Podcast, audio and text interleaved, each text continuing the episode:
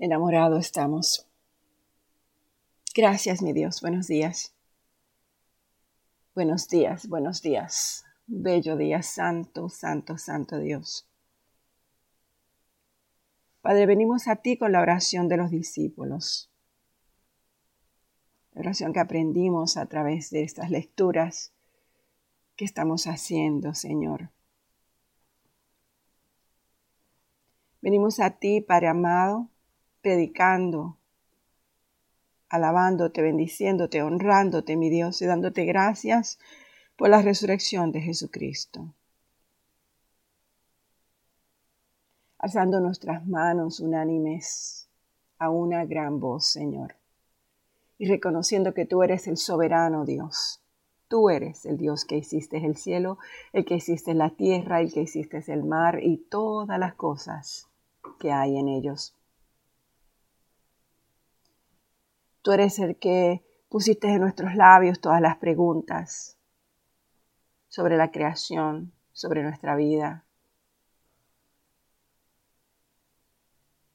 sobre todas las cosas que pensamos, que decimos, que hablamos y que son vanas, mi Dios, son pequeñas y son insignificantes al lado de tu grandeza, al lado de tu majestad, de tu majestuosidad, de quien tú eres, mi Dios. Reconociendo que cualquier amenaza, que cualquier experiencia negativa, que cualquier cosa, Señor, que nos suceda, no tiene ningún poder, ningún valor, nada en contra de nosotros cuando nosotros estamos asidos a tu Espíritu Santo. Y cuando hablamos con denuedo tu palabra y leemos tu palabra y creemos en tu palabra y buscamos, Señor, que seas tú y nada más que tú revelando, mi Dios, en nosotros a través de tu Santo Espíritu, tu palabra. Y me uno, Señor, también a la oración de Pablo en el libro de Efesios.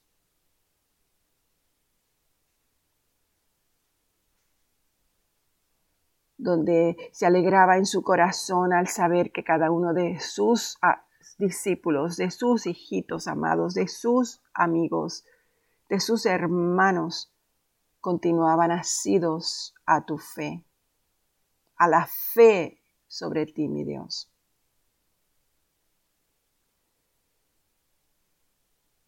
Con tanto amor, Señor, en su corazón, decía, no ceso, no ceso de darle gracias a Dios por ustedes. Haciendo memorias, recordándome de ustedes en mis oraciones, para que el Dios de nuestro Señor Jesucristo, para que el Padre de la Gloria les diera un espíritu de sabiduría y de revelación en el conocimiento de Dios. El anhelo mayor que él tenía en sus corazones, me uno a ese anhelo, Padre amado, de que sus ojos fuesen alumbrados de entendimiento, para que conociesen, para que supiesen cuál era la esperanza a que tú nos has llamado, mi Dios y cuáles son las riquezas de la gloria de tu herencia, Señor, y cuál es la supereminente grandeza de tu poder para con nosotros los que creemos, los que creemos, mi Dios, en ti, Señor, según el poder de tu fuerza según el poder del Espíritu Santo, el cual operó en Jesucristo, resucitándole de los muertos y sentándole a la diestra, a tu diestra, Señor, en los lugares celestiales, sobre todo principado, sobre toda autoridad, sobre todo poder, sobre todo señorío y sobre todo nombre que se nombra no solamente en este siglo, sino en todos los siglos, en todos los siglos venideros.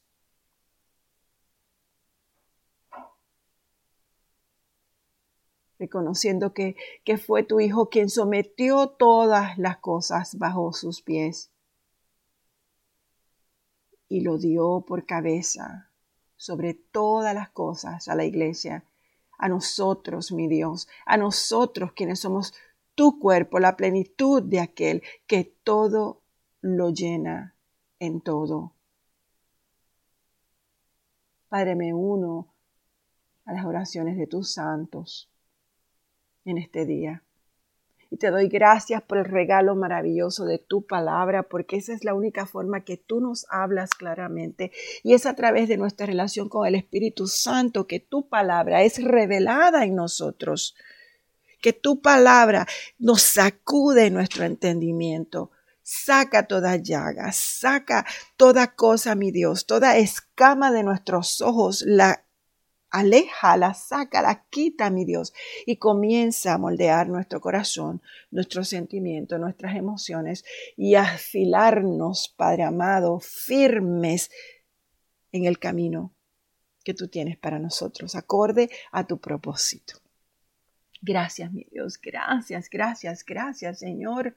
Gracias por tu amor. Gracias, Señor, por tu misericordia. Gracias, Señor, por tu gran paciencia para con nosotros. Señor, te pido en este momento, Espíritu Santo, que seas tú iluminando nuestro entendimiento y dándonos la sabiduría necesaria a leer tu palabra en el día de hoy, sobre todo hoy más que nunca, mi Dios, cuando nos hablas de la conversión de Saulo a Pablo. Te pido todo esto, Padre, en nombre de tu Hijo Jesucristo. Amén. Buenos días, hermanos, hermanas. Comenzamos leyendo el capítulo 9 del libro de Hechos.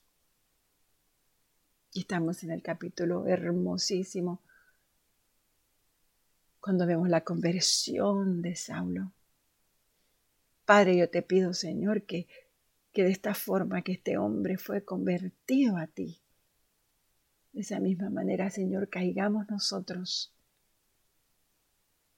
totalmente convertidos a ti, Señor. Que si hay una área, una esfera en nuestra vida que no está, Señor, sometida a ti, mi Dios, que sea a través de la lectura de este capítulo, que nos rindamos totalmente, Señor. Gracias. Gracias, Padre, en nombre de Jesús.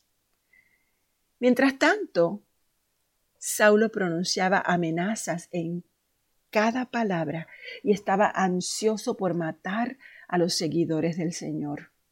Así que sacudió al sumo sacerdote y le pidió cartas dirigidas a las sinagogas de Damasco para solicitarle su cooperación en el arresto de los seguidores del camino que se encontraran allí.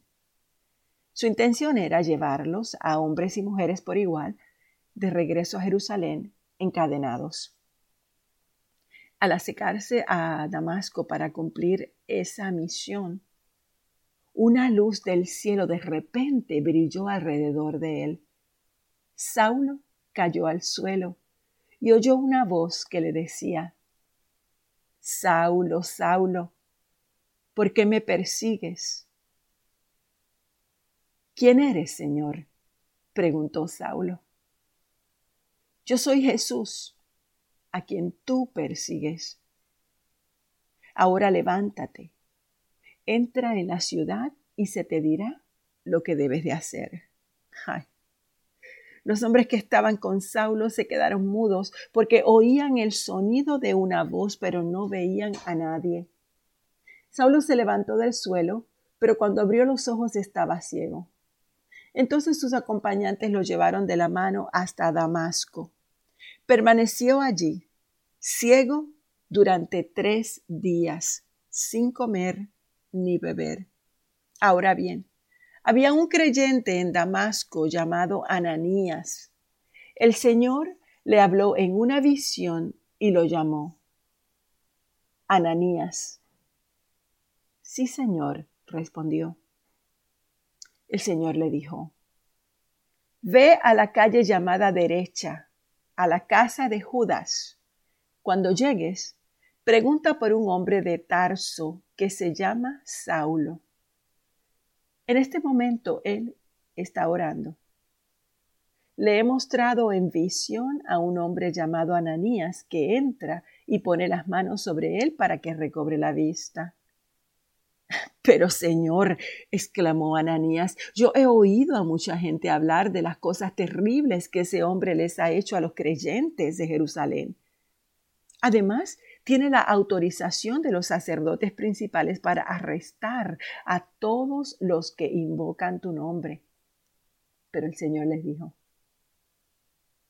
ve, porque Él es mi instrumento elegido para llevar mi mensaje a los gentiles y a reyes, como también al pueblo de Israel, y le voy a mostrar cuánto debe sufrir por mi nombre. Así que Ananías fue y encontró a Saulo, puso sus manos sobre él y le dijo, ay, qué lindo, hermano Saulo, el Señor Jesús, quien se te apareció en el camino, me ha enviado para que recobres la vista y seas lleno del Espíritu Santo. Al instante, algo como escamas cayó de los ojos de Saulo y recobró la vista. Luego se levantó y fue bautizado. Después comió algo y recuperó las fuerzas. Saulo se quedó unos días con los creyentes en Damasco y enseguida comenzó a predicar acerca de Jesús en las sinagogas, diciendo, Él es verdaderamente el Hijo de Dios. Todos los que lo oían quedaban asombrados. ¿Acaso no es este el mismo hombre que causó tantos estragos entre los seguidores de Jesús en Jerusalén? ¿Y no llegó aquí para arrestarlos y llevarlos encadenados ante los sacerdotes principales? La predicación de Saulo se hacía cada vez más poderosa y los judíos de Damasco no podían refutar las pruebas de que Jesús de verdad era el Mesías. Poco tiempo después unos judíos conspiraron matarlo. Día y noche vigilaban la puerta de la ciudad para poder asesinarlo, pero a Saulo se le informó acerca del complot. De modo que durante la noche algunos de los creyentes lo bajaron en un canasto grande por una abertura que había en la muralla de la ciudad. Cuando Saulo llegó a Jerusalén, trató de reunirse con los creyentes, pero todos le tenían miedo. No creían que de verdad se había convertido en un creyente. Entonces Bernabé se lo llevó a los apóstoles y les contó cómo Saulo había visto al Señor en el camino a Damasco y cómo el Señor le había hablado a Saulo. También les dijo que en Damasco Saulo había predicado con valentía en el nombre de Jesús. Así que Saulo se quedó con los apóstoles y los acompañó por toda Jerusalén, predicando con valor en el nombre del Señor. Debatió con algunos judíos que hablaban griego, pero ellos trataron de matarlo. Cuando los creyentes se enteraron, lo llevaron a Cesarea y lo enviaron a Tarso, su ciudad natal.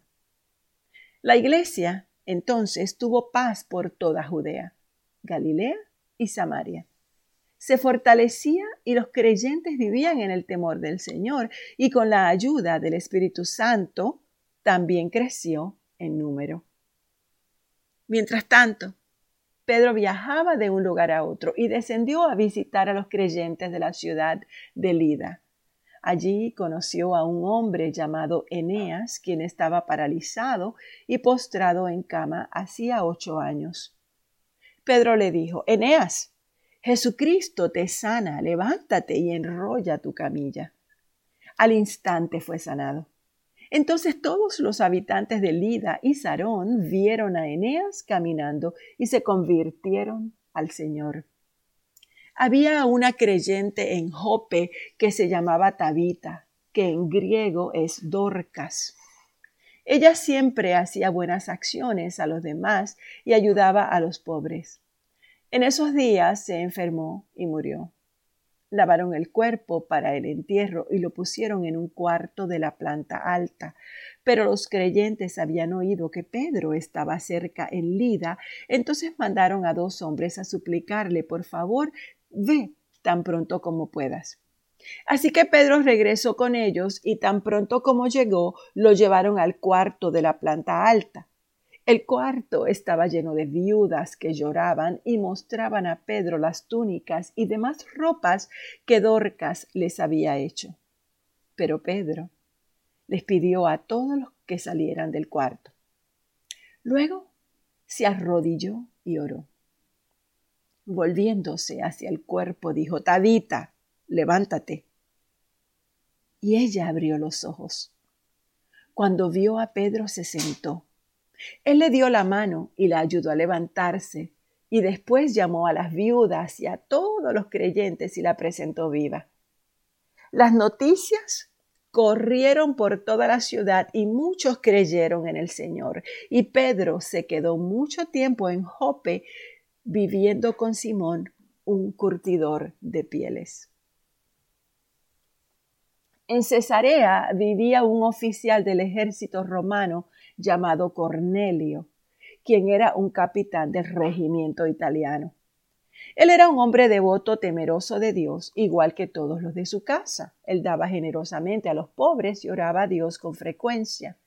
Una tarde, como a las tres, tuvo una visión en la cual vio que un ángel de Dios se le acercaba. Cornelio, dijo el ángel. Cornelio mira fijamente, aterrorizado. ¿Qué quieres, Señor? Y el ángel le contesta, Dios ha recibido tus oraciones y tus donativos a los pobres como una ofrenda. Ahora pues envía a algunos hombres a Jope y manda a llamar a un hombre llamado Simón Pedro. Él está hospedado con Simón, un curtidor que vive cerca de la orilla del mar. En cuanto el ángel se fue, Cornelio llamó a dos de los sirvientes de su casa, a un soldado devoto que era uno de sus asistentes personales, y les contó lo que había ocurrido y los envió a Jope. Al día siguiente, mientras los mensajeros de Cornelio se acercaban a la ciudad, Pedro subió a la azotea a orar. Era alrededor del mediodía y tuvo hambre, pero mientras preparaba la comida cayó en un estado de éxtasis. Vio los cielos abiertos y algo parecido a una sábana grande que bajaba por sus cuatro puntas. En la sábana había toda clase de animales y reptiles y aves. Luego una voz le dijo Levántate, Pedro, mátalos y come de ellos. No, señor, le dijo Pedro, jamás he comido algo que nuestras leyes judías declaren impuro e inmundo. Pero la voz de nuevo le dijo, no llames a algo impuro si Dios lo ha hecho limpio. La misma visión se repitió tres veces y repentinamente la sábana fue subida al cielo. Pedro quedó muy desconcertado. ¿Qué podía significar esta visión? Justo en ese momento los hombres enviados por Cornelio encontraron la casa de Simón de pie frente a la puerta. Preguntaron si se hospedaba allí un hombre llamado Simón Pedro, pero entre tanto, mientras Pedro trataba de descifrar la visión del Espíritu Santo, le dijo, tres hombres han venido a buscarte, levántate, baja y vete con ellos sin titubear. No te preocupes porque yo los he enviado. Pedro entonces baja le dice, yo soy el hombre que ustedes buscan. ¿Por qué han venido? Nos envió Cornelio, un oficial romano. Es un hombre devoto y temeroso de Dios, muy respetado por todos los judíos. Es un ángel santo, le dio instrucciones para que vaya a su casa, a fin de que él pueda escuchar tu mensaje. Entonces Pedro invitó a los hombres a quedarse a pasar la noche y al día siguiente fue con ellos acompañado por algunos hermanos a Jope. Llegaron a Cesarea al día siguiente, Cornelio lo estaba esperando y había reunido a sus parientes y amigos cercanos. Cuando Pedro entró en la casa, Cornelio cayó a sus pies y lo adoró, pero Pedro lo levantó y le dijo ponte de pie porque yo soy un ser humano tal y como tú. Entonces conversaron, entraron en donde muchos otros estaban reunidos. Pedro les dijo ustedes saben que va en contra de nuestras leyes que un hombre judío se relacione con gentiles o que entre en su casa, pero Dios me ha mostrado que ya yo no debo pensar que alguien es impuro o inmundo. Por eso, sin oponerme he venido. Ahora dígame por qué enviaron por mí. Y Cornelio le dijo que hacía cuatro, días él estaba orando en su casa y como a esa misma hora, a las tres de la tarde, de repente un hombre con ropa resplandeciente se había parado delante de él y le había dicho, Cornelio, tu oración ha sido escuchada y Dios ha tomado en cuenta tus donativos para los pobres. Ahora envía por mensajeros a Jope a buscar a un hombre llamado Simón Pedro. Él está hospedado en la casa de Simón, un curtidor que vive cerca de la orilla del mar y así que te mandé a llamar. Entonces Pedro respondió, veo con claridad que Dios no muestra favoritismo. En cada nación Él acepta a los que le temen y hacen lo correcto. Y este es el mensaje a los que le temen. Este es el mensaje de la buena noticia para el pueblo de Israel, que hay paz con Dios por medio de Jesucristo, quien es el Señor de todo. Nos quedamos aquí en el versículo 36 del capítulo 10. Padre, gracias por tu palabra, porque tú eres el Señor de todo. Tú no tienes favoritos, mi Dios.